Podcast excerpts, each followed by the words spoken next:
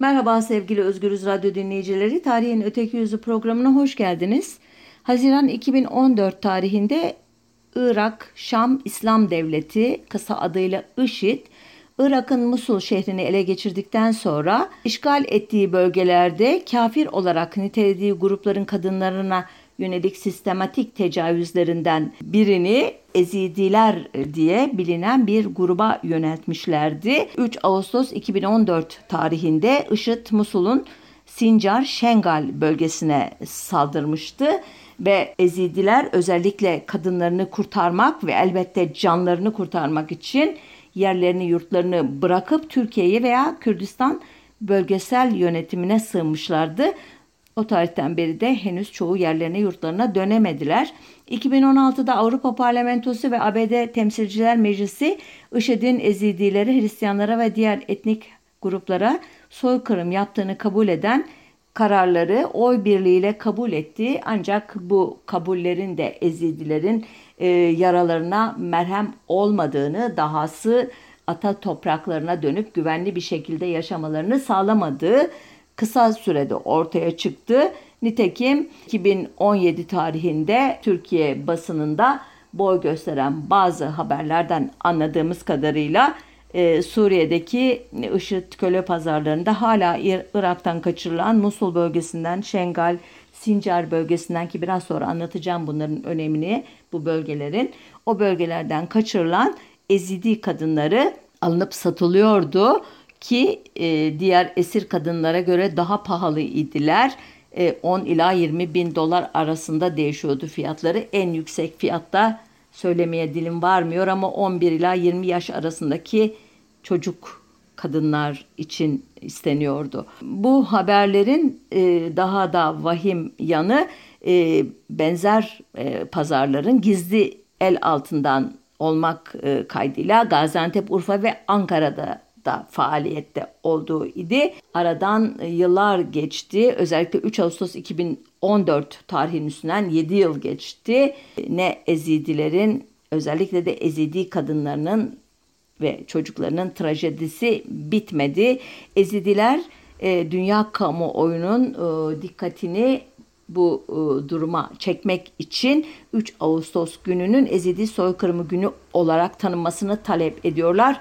Ben de onlara destek için bu programı Ezidilere ayırdım. Ezidilik, Zerdüşlük, Musevilik, Müslümanlık, özellikle Alevilik veya Kızılbaşlık kolu itibarıyla Hristiyanlık özellikle Nasturilik e, kolu itibarıyla tek tanrılı dinlerle manizm, mazdekçilik gibi pagan inanışlardan ve tasavvuf e, felsefesinden izler taşıyan bir çeşit bağdaştırmacı yani senkretik inanış e, sistemi, inanç sistemi.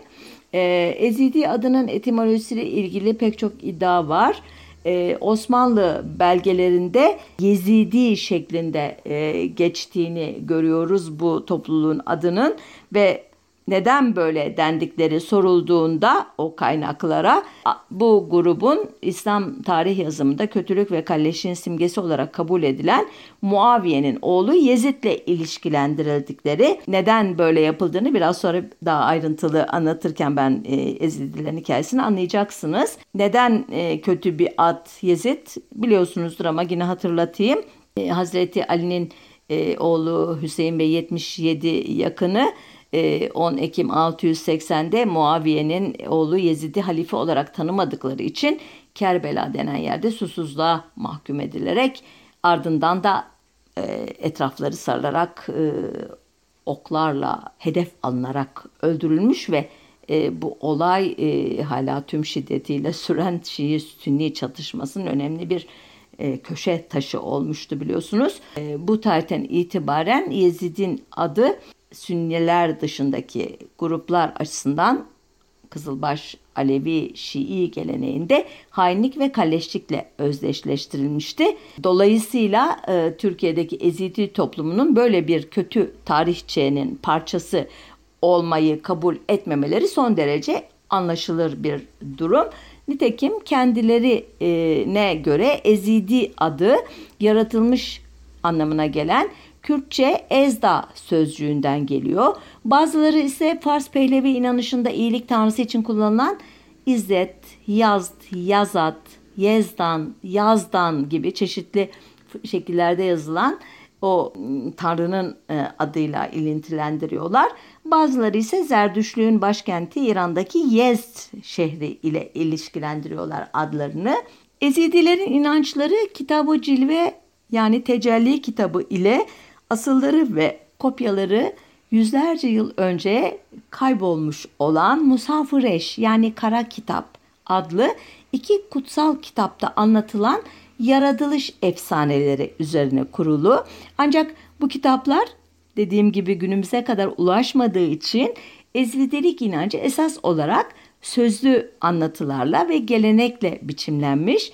Dolayısıyla Irak'ta ya da Ermenistan'da yaşayan Ezidiler için kutsal olanla Türkiye'de yaşayan Ezidiler için kutsal olan hep farklı olmuş. Bu yüzden de bu sohbette e, ifade edeceğim şeyler, bilgiler e, bazı kişilere, farklı gelenekten gelen e, kişilere e, aykırı gelebilir, itiraz edebilirler.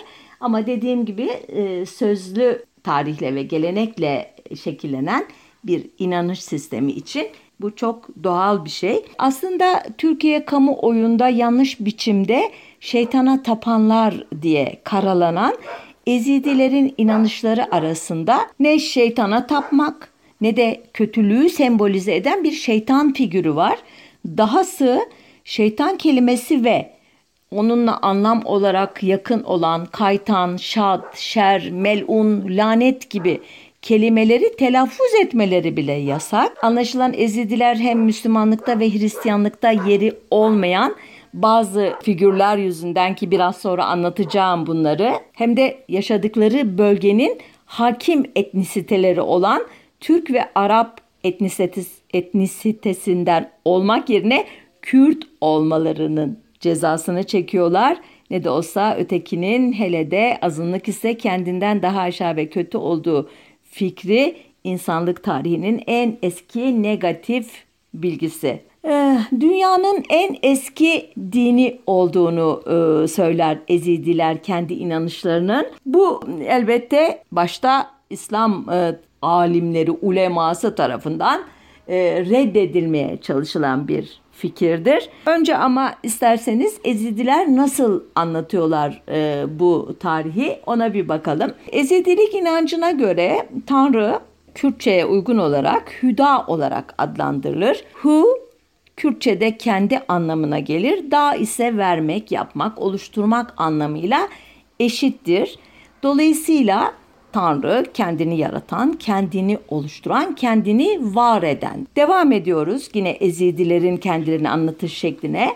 Hüda yani yaradan sırasıyla yarattığı yedi melek aracılığıyla göğü, yeri, insanlığı ve belli bir tarihte ki bu e, oldukça ileri bir tarih yine yeri geldiğinde açacağım konuyu.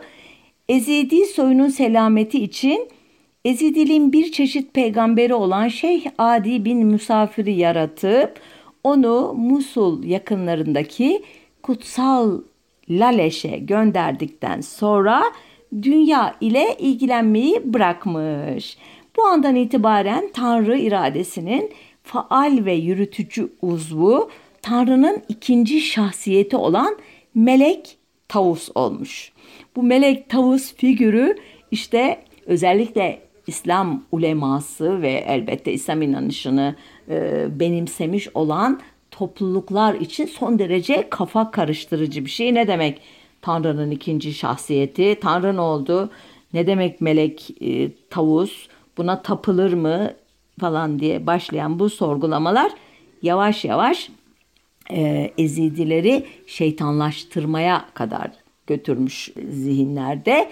E, devam ediyorum yine Ezidi anlatısına. Tanrı'nın önce yanından kovup 7000 yıl sonra bağışladığı baş melek Tavus halkını göstermek için parmağıyla bir çember çizmiş ve çember içindeki bu halk benim halkımdır demiş. Bir ezidinin etrafına bir çember çizildiğinde çemberi çizen tarafından silininceye kadar çemberden çıkamadığı rivayetinin kaynağı bu söylence. e, bir zamanlar ki benim çocukluğumda da e, rastladığım bir şeydi bu.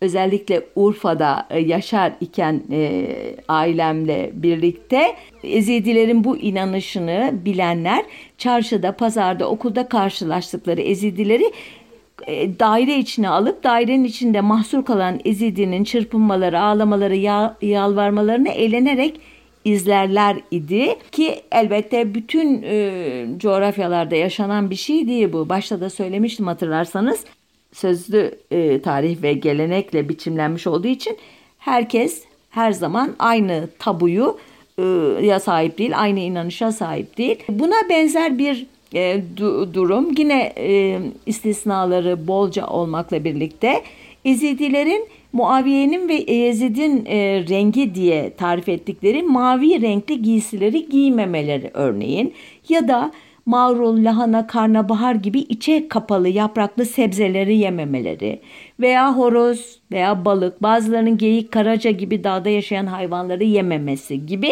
tabulardan da söz ediyor kaynaklar. Konuyu iyi bilenler ki bunlar arasında e, İstanbul Bilgi Üniversitesi'nde çalışan e, bir zamanlar şimdi orada mı emin değilim Ahmet Gökçen bunların çoğunun gelenekle ilgili olduğunu ve bugün uygulanmadığını söylemişti bana. E, sonuç olarak Ezidilik e, kendini e, dünyanın en eski dini diye tarif etse de ve varlığını melek tavusa borçlu olarak e, görse de bir inanç sistemi olarak bugünlere ulaşmasını e, biraz önce adını andığım Şeyh Adi bin Müsafir'e borçlu. E, Şeyh Adi ya da Adi öyle okunuyor farklı şekillerde veya Hadi diye de e, yazıldığını gördüm. 1075 yılında Lübnan'da Beit Far bugünkü Hirbet Kanafar köyünde Müslüman bir ailenin oğlu olarak dünyaya gelmiş. Soyunun Emevi halifesi Mervan bin Hakim'e uzandığını rivayet ediyor e, Ezidi kaynakları.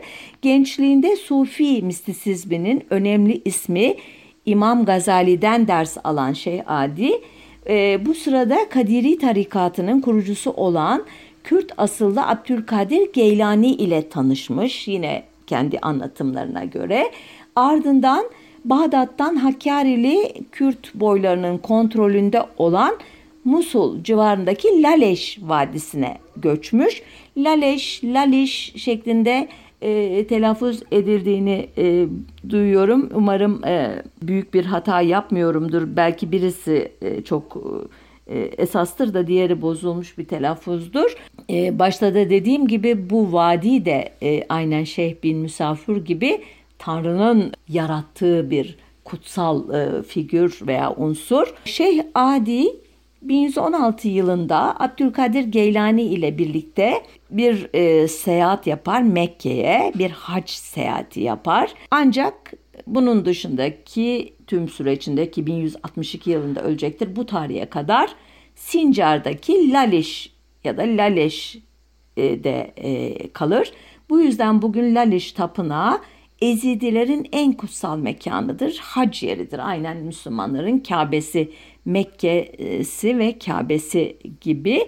Ee, yine sözlü tarihte bazı Ezidi kaynaklarında özellikle bu yolculukta hac yolculuğunda Mekke'ye yaptığı hac yolculuğunda kendisine Hallacı Mansur'un eşlik ettiğini söylerlerse de e, bu iki şahsiyet farklı dönemlerde yaşamıştır. Bunun için yani e, hiç e, gerçek e, yanı yoktur bu söylencenin ki diğer hikayelerin hepsi de aslında sözlü tarihten geldiği için yazılı kayıtlı kuyutlu belgesi olmadığı için bir e, ne diyeyim size şüphe payı bırakarak dinlemenizi e, rica ediyorum. Laleş'te Şeyh Adi Ezidi inancını yazıya dökmüştür diye devam ediyor gelenek ki bu yazmaların bazılarının kopyaları e, Berlin ve Londra'daki kütüphanelerde e, diyor yine bu alanın uzmanları. Şeyh Adi'nin e, Adi'nin e, ya da yeğeni Hasan e, gelenekte Ezidi inanışını yeniden şekillendiren diğer önemli kişi olarak yer alıyor. Sohbetin başında asılları ve kopyaları kayboldu dediğim bir kitap Musafir yani kara kitabı onun yazdırdığına ya da yazdığına inanıyor Ezidiler. Yine kayıp olan diğer kutsal kitap Kitabı Cilve yani Tecelli kitabı ise Şeyh Adi tarafından yardımcısı Fahrettin'e yazdırılmış diye anlatıyor Ezidi kaynakları. Ezidiler tarihleri boyunca haklarında 72 kere ölüm fermanı çıkarıldığına inanıyorlar. Artık bu sayı 73 olarak e, telaffuz ediliyor çünkü sohbetimizin başında hatırlattığım o menşum gün 3 Ağustos 2014 tarihinde IŞİD'in e, Ezidilerin e, yurdu Çengal'e yaptığı saldırıdan dolayı. Tarihsel kitaplarda ise 72 ölüm fermanından e, bahsediliyor ama bunlar hangi tarihlerdedir, e, kimler tarafından verilmiş fermanlardır? Bu konunun uzmanları dahi tespit edebilmiş değil ama inanış bu şekilde. E, tes, yine de tarihsel olarak e, belgelenebilen bazı e, katliamlar var e, bilgimiz dahilinde. E, örneğin Şeyh II. Adi 1221 yılında Moğollar tarafından öldürülmüş elbette topluluğun en yüce şahsiyeti öldürülünce Ezidi toplumunun da kılıçtan geçirilmesi kaçınılmaz ama ne kaç kişi ölmüş ne kadar büyük bir katliammış onu bilmiyoruz. Nitekim varlıklarını koruyabildiklerine göre e, en azından soykırım diye pek nitelenmesi doğru olmayabilir. E, onun yerini alan Hasan İbni Adi ve 200 adamı Musul Atabeyi e, Bedrettin e, Ulu tarafından öldürülmüş. Bu olay sırasında e, Şeyh Adi'nin mezarı açılmış, kemikleri de yakılmış yine söz tarihe göre. Şeyh Hasan'ın oğlu Şerafettin 1258'de Moğollara karşı savaşırken ölmüş. Topluma tip bir yansıması oldu onu öğrenemedim bilmiyorum. Uzun bir tarih dönemeci dönem pardon bölümünü atladıktan sonra 1415 yılında Müslüman komşuları tarafından birçok Ezidi'nin öldürüldüğü anlatılıyor. Yine bu tarihte Şeyh Adi'nin türbesi de yakılmış. Bunlar hep dediğim gibi e, sözlü tarih anlatıları, inanışlar, e, menkıbeler, destanlar e, şeklinde günümüze kadar gelen hikayeler. Ezidilerden ve Ezidilikten söz eden ilk yazılı kaynak 1597'de yazılmış olan e, ve e, Kürtlerin kroniği olarak tanımlayabileceğimiz Şerefname Bitlis Beyi Şeref Han tarafından yazılmış ilginç bir kitap Şerefname. E, sadece Kürtlerden söz etmiyor. O tarihlerde e, işte o coğrafyada yaşayan tüm halklara dair çeşitli bilgiler veriyor, etnografik e, bilgiler veriyor. Ezidiler bu e, kitapta bir e, şekilde düşman olarak gösteriliyor ama kitabın bazı bölümleri eksik olduğu için bu kitaptan Ezidilerin o dönemde nasıl algılandığına dair tüm bilgiyi edinemiyoruz.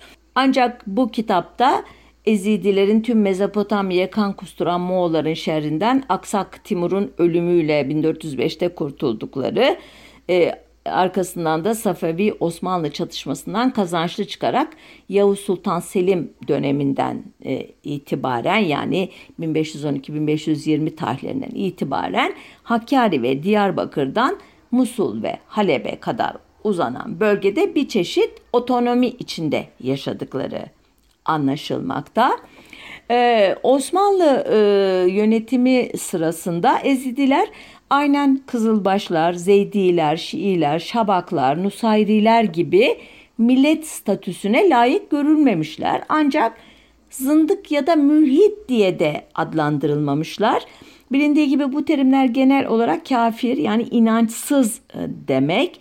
Bunun nedenleri aslında e, incelenmeye değer ama vaktimiz yok. Okuduğum bazı belgelerde Ezidiliğin kendi tarihlerini insanlıkla eşit ya da Müslümanlıktan da çok önceki bir tarihte e, başlatmalarına itibar edilmekle birlikte bazı e, belgelerde e, Müslüman iken başlangıçta ondan ayrılmış sapkın bir inanç olarak tarif edildikleri gözük görülüyor.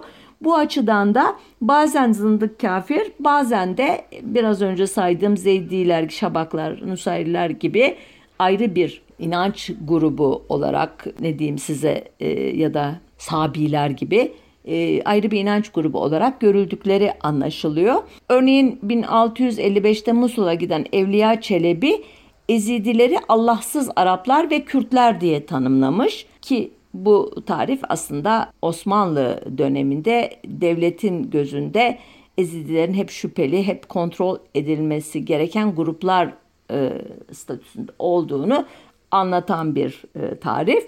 Nitekim 1733'te Bağdat valisi Ahmet Paşa'nın gönderdiği ordular e, Irak'ın Sincar bölgesindeki Ezidi köylerine saldırarak erkeklerini öldürmüş ve 300'ünün kafasını da keserek İstanbul'a göndermiş. Kadın ve çocuklarını da köle olarak pazarlarda satmış, mallarını elbette gasp etmiş. Bu tarihten yaklaşık 100 yıl sonra 1832'de Revanduz Bey'i e, Hakkari bölgesinde bir mirlik diyeyim Revanduz için. Bunun beyi Miri Kör Muhammed Paşa Ezidileri katletmiş ki bu fermanlardan birini oluşturuyor. Sözlü tarihinde çok kötü e, tan nitelenen bir kişi bu Mehmet Paşa. Hakkari e, Cizre Botan Bey yine o bölgedeki çok e, önemli bir e, emir Mir Bedirhan Bey ki e, bir programı buna ayırmıştım e, bulursanız e, ayrıntıları öğrenirsiniz oradan. 1836'da Ezidileri Osmanlı'ya karşı e, yanına çekmek için e, işte Müslümanlaşmaya zorluyor. E, elbette itiraz edenler bizzat iddiaya göre Bedirhan Bey tarafından öldürülüyor. 18 ve 19. yüzyıllar aslında Osmanlı İmparatorluğu'nun İran'daki Safavi İmparatorluğu ile ve Rusya ve Avrupalı güçlerle kapıştığı bir dönem. Özellikle Mezopotamya coğrafyasında bütün bu savaşların e, yansıması olarak müthiş kaotik bir ortam var. E, Ezidiler bu ortamda 1832-38 arasında Osmanlı merkezi tarafından kontrol altına alınmaya çalışılıyor. Yani düşmana yönelmesin onun onların mütefiki olmasınlar diye e, Ezidilere yönelik özel bir baskı politikası uygulanıyor ve bu dönemde dörtte üçü imha oluyor, ediliyor e, yine Ezidi anlatısına göre ki Osmanlı belgeleri de bunu doğruluyor.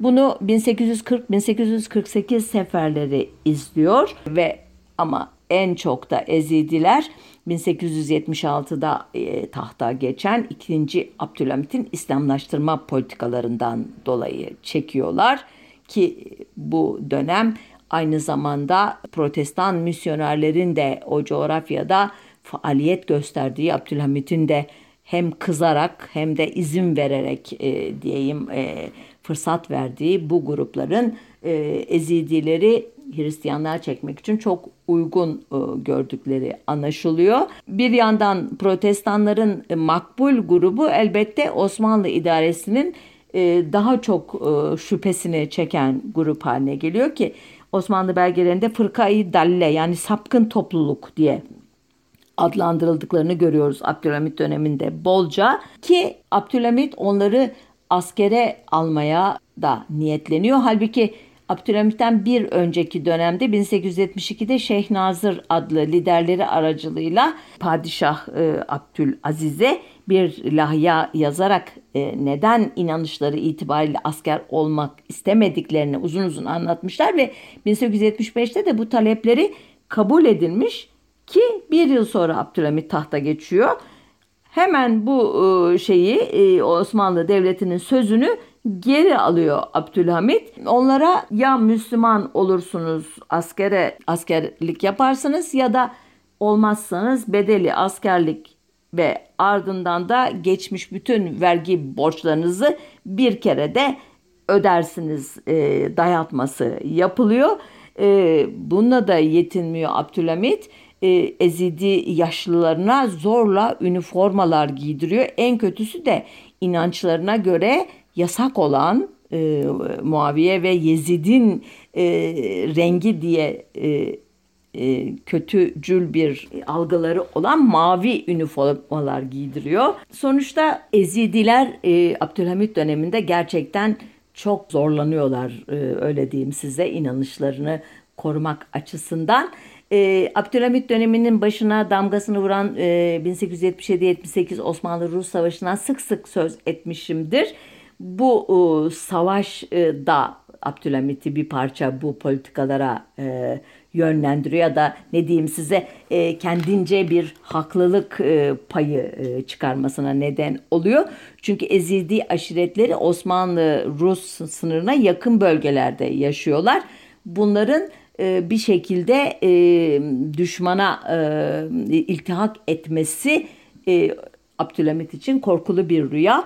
E, nitekim savaş sonrası o bölgeler e, Rusların işgaline uğrayınca da Ezidilerin bir kısmı da e, Rus ordusunda yer alan e, bazı Ermeni komutanların aracılığı ile Ermenistan'a, Gürcistan'a doğru harekete geçiyorlar. Abdülhamit döneminin ortalarına doğru diyeyim 1892 e, sonbaharında Ömer Vehbi Bey komutasındaki Osmanlı orduları e, Musul'daki bu Sincar dağları civarındaki e, Ezidilere karşı e, acımasız bir saldırıya geçiyor.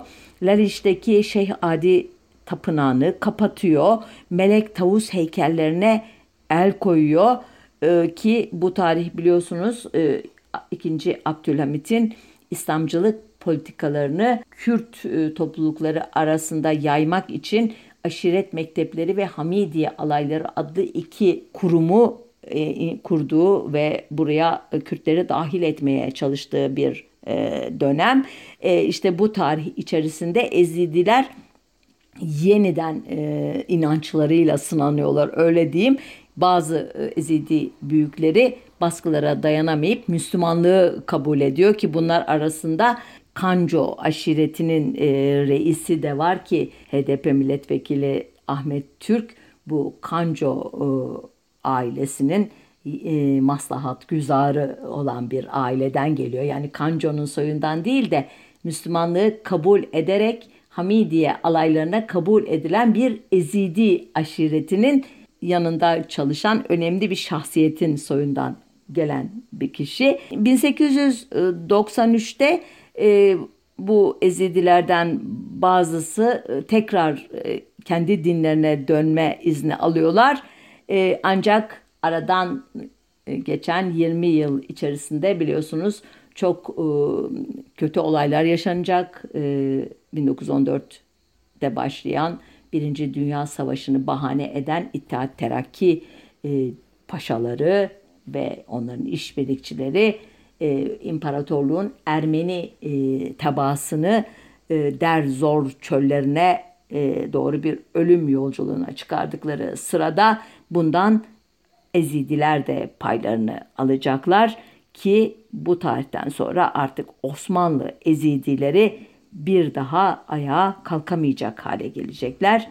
Ee, Ermenistan, Gürcistan ve Rusya'da mevcut olan Ezidilerin neredeyse tamamı e, işte bu tarihler arasında Osmanlı topraklarını terk edenlerden oluşuyor. Ezidi toplumunun tarihini böyle anlatırken çok ilgimi çeken bir ayrıntıyla e, sizleri buluşturacağım şimdi. Ezidi toplumu e, dini ve dünyevi otoriteyi bu toplumlarda temsil eden birilerin hemen hemen hepsi erkeklerden e, tahmin edebileceğiniz gibi. Bunun bir tek istisnası e, var. 1913 ve 1957 yılları arasında tam 44 yıl fiilen mirlik yapmış olan Mayan Hatun bu kişi. 1874 yılında bir Mir ailesinin kızı olarak dünyaya gelen Mayan Hatun 18 yaşında dönemin Mir'inin kardeşi Ali Bey ile evlenmiş. O yıl Ömer Vehbi Paşa aracılığıyla e, devletin ezidileri ya İslamiyet'i ya da ölümü seçme tercihiyle bıraktığı e, o yıl e, Ali Bey İslam'a geçmeyi kabul etmeyince Sivas'a sürülmüş. Mayan Hatun muhtemelen e, üzüntüden ardı ardına düşükler yapmış bu tarihte. Hayatta sadece oğlu Said kalmış. 3 yıl sonra Britanya e, yetkililerinin araya girmesi üzerine sürgünden, Sivas'taki sürgünden e, geri dönen Ali Bey e, Irak-Suriye sınırındaki Sincar e, bölgesine e, tekrar geldiğinde ilk kavgasını Mayan Hatun'un kardeşi İsmail Bey'e karşı vermek zorunda kalmış. 1913 yılında Ali Bey kendi evinde bilinmeyen bir nedenle öldürülmüş. E, bu e, ölümün İsmail Bey'le kavganın bir sonucu olduğunu iddia edenler olduğu gibi bir parça e, böyle e, ne diyeyim e, Mayan Hatun'un bir gönül ilişkisi olduğunu iddia ettikleri bir kişi olan Müslüman Doski aşiretinin reisi Safer Ağa'ya da atfediyorlar. Hangi iddia doğru olursa olsun bu tarihten itibaren yani kocası öldürüldükten sonra mirlik görevini oğlu Said'in vasisi e, sıfatıyla Mayan Hatun yürütmüş. Bence o kötücül iddialar doğru olsaydı bu, bu görevi üstlenmesi mümkün olmazdı. Çünkü Ezidiler için kadının namusu toplumun namusu demek. E, ayrıca e, Mayan Hatun tek hatun da değilmiş bu tarihte. Kardeşi İsmail Bey de mirlik için hazırmış. Sonuç olarak Mayan Hatun toplumu tarafından bu göreve layık görülmüş bir şahsiyet olarak ortaya çıkıyor. E, Mayan Hatun'un nasıl bir mirlik yaptığını merak ettim. Hani bir kadın olması bugün de çok tartışılır ya bazı e, siyasi e, çıkmazlarımızda hep ah dünyayı kadınlar yönetecek ki göreceksiniz o zaman ne güzel bir dünya olur deriz ya. Ona karşılık da bazıları işte e, Thatcher'ı hatırlatır, Tansu Çiller'i hatırlatır falan ve bu e, iddianın aslında çok geçerli olmadığını söyler. E, Mayan Hatun da gerçekten bir kadın gibi değil bir erkek gibi e, yönetmiş e, sanki toplumunu. E, buna dair ilk ipucu kocası Ali Bey'in ölümünden sorumlu olduğu düşünülen bir ailenin iki kız çocuğu dışındaki altı üyesini kurşuna dizdirmesi ve cesetlerin başına eğilerek her kurbanın ılık kanını parmağıyla dokunarak yalaması ki bunu ben elbette yine Ezidi kaynaklarından öğreniyorum. Oğlu Said yetişkin olduktan hatta Said öldükten sonra e, onun oğlunun mirlik hakkını elde etmesinden sonra da Mayan Hatun görevini bırakmamış. Böylece 30 Haziran 1957'de ölünceye kadar 44 yıl toplumunu idare etmiş ki bu yıllar içinde neler olmadı ki hatırlayın ne kadar zorlu bir dönemde yöneticilik yaptığını anlamak için hızlıca sayayım. Osmanlı İmparatorluğu 1. Dünya Savaşı'na girdi. Savaşın en önemli cephelerinden biri Ezidilerin ülkesinde kuruldu. Ardından Orta Doğu'da yeni haritalar çizildi. Ezidi ülkesi Fransızlarla İngilizler arasına gidip geldi. Ezidilerin yurdu Sincar dağlarında iki Ezidi isyanı yaşandı. Bütün bunları atlatan ve 2. Dünya Savaşı yıllarında da toplumunu başarıyla yöneten bir Mayan Hatun hakkında o yıllarda yapılan bir betimleme şöyle bilge, zeki ve uzak görüşüdür. Halkı kendisinden korkar ve saygı duyar. Halkı üzerindeki gücü öylesine etkilidir ki hiç kimse ona karşı gelmeye cesaret edemez. Yanında herkes ona korkuyla karışık hayranlık duyar. Ortalıkta görünmediği zaman herkes sinirli olur. Kibirli, gururlu ve kendini beğenmiş biridir ama onunla buluşulduğunda karakterinin azameti ve soyluluğu açıkça belli olur. Son derece kötümserdir, kimseye güvenmez. En iyisini yaptığını düşünen Mayan Hatun bağışlayan, mahrum bırakan, ödüllendiren, esirgeyen, izin veren ve yasaklayan etkin bir yöneticidir. Ömrünün sonuna yaklaştığı ve zihni dışında kendisiyle ilgili her şeyin eskidiği göz önünde bulundurulursa öldüğünde işlerin nasıl yürüyeceğini tasavvur etmek zordur. Bu e, bir yabancı gözüyle yapılmış betimleme ki e, Floransalı e, Machiavelli'nin Prens adlı kitabında tarif ettiği ideal yönetici tipolojisine son derece yakın olduğunu söylemem gerekir. Burada kısa bir parantez açmak istiyorum izninizle. Ee, bazı edebiyatçılar Ezidilere yer vermişler eserlerinde. Bunlardan biri Rus yazarı Pushkin, Haziran 1829'da yaptığı Erzurum seyahati sırasında Rus generali Rayevski'ye rapor verenler arasında kırmızı enterli siyah başlıklı birini görmüş. Yolculuk sırasında yanında taşıdığı papaz Garzoni'nin Yezidiler üzerine Notlar adlı eserinden dolayı bu kişinin bir Yezidi olduğunu anlamış. Öyle geçiyor Pushkin'de onun için Yezidi diyorum. Adamı sorgulamış ve e, Yezidilerin şeytana değil Allah'a inandıklarını öğrenmiş onlardan. Ancak 1839'da e, Türkçe'ye Erzurum yolculuğu diye çevrilecek olan hatıratında e, Fransız misyoneri Papaz Garzoni'nin ağzından e, Yezidileri Muaviye'nin oğlu Yezid ile bağlantılı sapkın bir mezhep olarak tarif edecek. E, bir başka e, şahsiyet e, İttihat Terakki'nin ideoloğu Ziya Gökalp e, ilk manzum eseri olan Şaki İbrahim e, destanında ki 1908'de kaleme almış bunu. Dolaylı bir şekilde bir ezidiye e, atıfta bulunuyor. E, bu kişi İttihat ve Terakkicilerin bölgede güvenliği sağlamak için Hamidiye alaylarının başına atadığı merkezi Urfa Viranşehir olan Milli Aşiretinin reisi Kör İbrahim Paşa'nın yanındaki Ezidi Kürtlerinin o zamanki reisi yeni İslamiyet'e geçmiş olan Hasan Kanco ki biraz önce söz etmiştim kendisinin hatırlarsanız.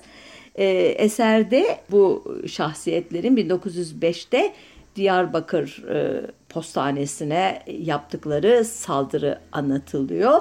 Negatif bir e, şekilde ele alınıyor yani bu eserde Ezidiler. Ezidilerden e, olumlu şekilde söz eden e, bir kişi milli mücadele kazanıldıktan sonra e, ülkeye ihanet ettikleri gerekçesiyle ülke dışına sürülen 150'liklerden biri olan Refik Halit Karay. E, Karay e, başta kendisi için çıkarıldığı e, iddia edilen e, 1938 affından sonra Türkiye'ye geldikten sonra kaleme aldığı e, Yezid'in Kızı romanında Ezidilik için bütün dinlerin Rus salatasıdır diyor. Oryantalist bir tavırla ele alınmakla birlikte Ezidiler hakkında gerçeğe çok yakın bilgiler e, içeren romanın kahramanlarından erkek olanı Fransa'da yaşayan Türk genci Hikmet Ali atadan kalma köyünü ziyaret etmek için Marsilya'dan Suriye'ye giderken gemide Kürtçe konuşan Arjantin tebalı gizemli bir kadınla tanışıyor. Bu kadının adı Zeliha. Öykü ilerledikçe Zeliha'nın Ezidi kavminden olduğunu, e, daha doğrusu yazarın e, deyimiyle Yezidi kavminden olduğunu, hatta Yezid'in kızı olduğunu iddia etmesi kızın gizemini daha da arttırıyor Hikmet Ali'nin gözünde. Dahası Sincar Dağları'nın büyüleyici atmosferinde büyük bir aşk yaşıyor ikili. Hikmet Ali Zeliha'nın yanındaki Asuri rahibinden duydukları karşısında büyük şaşkınlığa düşüyor ve eser bu e, anlatılarla e, örülüyor öyle diyeyim. Bir başka değerli edebiyatçı, şair ve oyun yazarı Murat Han Munga'nın 1979'da e, Türkiye İş Bankası ödülünü kazanan Mahmut ile Yezida adlı hüzünlü aşk hikayesi ise bazı eleştirmenlerin teknik sorunları var e, ve bazı klişeleri tekrarlıyor demesine rağmen ki bu klişeler arasında o biraz önce anlattığım çember hikayesi falan gibi inancı gibi şeyler vardı. Ona rağmen pek çok kişinin Ezidilerin efsanevi yaratıklar değil, hemen yanı başımızda hatta içimizde yaşayan gerçek kişiler olduğunu keşfetmesine neden olmuş. Çok önemli bir eser idi. E, elbette e, bu bağlamda adını mutlaka anmam gereken e, bir diğer eser Yaşar Kemal'in otobiyografik nitelikteki Kimsecik e, üçlemesinin Yaşar Kemal'in otobiyografik nitelikteki Kimsecik üçlemesinin ilk kitabı olan Yağmurcuk Kuşu'nun e, kahramanı Mustafa ki diğer kitaplarda da var olacaktır. Yaşar Kemal'i temsil eder bildiğiniz üzere. Mustafa ve ailesi Birinci Dünya Savaşı'nda Rusların Doğu Anadolu'yu işgali sırasında Van'dan Çukurova'ya göçerken yol boyunca savaşta kimsesiz kalmış binlerce çocukla karşılaşır ve Mustafa'nın babası yolda bulduğu yaralı ve kimsesiz bir çocuğu evlat edinir.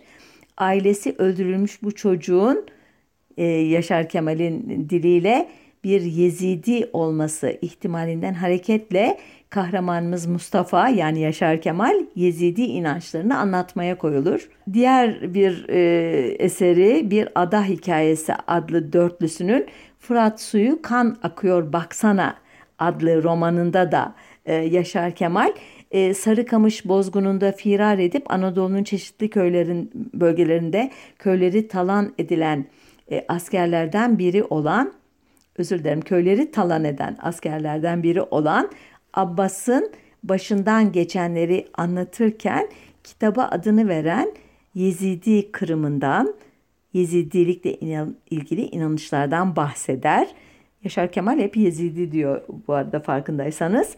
Ee, Yezidilerin günde üç kere bir sabah gün doğarken bir kez tam öğleyin güneş tepedeyken bir de gün batarken yönlerini güneşe dönüp dualarını okuduklarını belirten kahramanımız Emir Sultan belki de insan soyunun şimdiye kadar söylediği en güzel dualar bunlardır. Belki de en güzel türküler, en güzel şiirler bu dualardan çıkmıştır. Belki de Mezopotamya'nın bütün destanlarının temelinde bu dualar vardır. Der ve şöyle devam eder. Şu insan oğlunda öylesine bir güç var ki tükenmiyor, çürümüyor, ölmüyor. Toprak gibi, ışık gibi, su gibi. Ben Yezidi değilim ama onların direnme güçlerini, insanlıklarını, dostluklarını seviyorum. Onların dirençlerine saygı duyuyorum. Gerçekten de e, hem anlattığım tarihsel e, hikaye hem e, Yaşar Kemal'in e, kahramanlarının ağzından duyduğumuz hikayeler ki okursanız siz e, daha da derinleştireceksinizdir muhakkak bu e, hikayeyi. Ezidilere saygı duymayı gerektiriyor. Çünkü 1800'lerin başında Osmanlı İmparatorluğu'nun Mezopotamya topraklarında 120 bin Ezidi yaşar iken 1900'lerin başında bu sayı 37 bine düşmüş. 1920'lerin başında yani Türkiye Cumhuriyeti'nin kuruluşu e, sırasında ise 18 bine e, kadar gerilemiş ki bu 18 bin e, ezidi ağırlıklı olarak Mardin'in Midyat, Şanlıurfa'nın Viranşehir, Siirt'in Kurtalan, Batman'ın Beşiri, Diyarbakır'ın Bismil ve Çınar ilçeleri ile Hakkari'nin bazı köylerinde yaşarlarmış. Bu 18 bin Ezidi'ye de bu Cumhuriyet kol kanat gerememiş. E, Melek Tavus, e, Kimdir'den tutun da bunlar şeytana tapıyorlar. Bunlar zındık, kafir gibi e, ötekileştirici e, ne diyeyim e, tavırlar e, siyasilerin onlara e, yan bakışıyla birleşince 1940 ve 50'de başlayan toplu göç 1970'li yıllarda e, giderek tırmanmış ve nihayet 1985'te ve onu takip eden yıllarda PKK'ya karşı korucu olmayı reddettikleri için topraklarına el konularak e, yerlerinden edinmelerinden sonra geriye sadece 500 ezidi kalmış.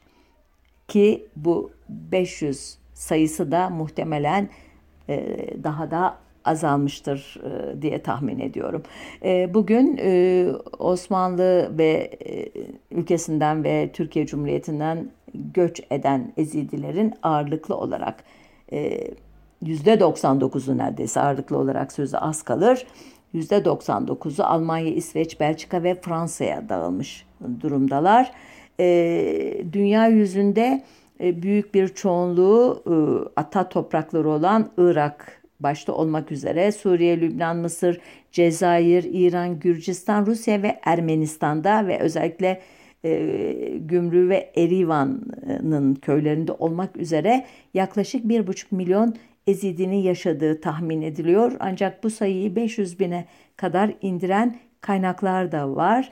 Ee, Türkiye ve Irak'taki Ezidilerin dili ağırlıklı olarak Kürtçenin Kırmanca lehçesi imiş. Ancak Orta Doğu cemaatlerinde Arapça konuşanlar da varmış.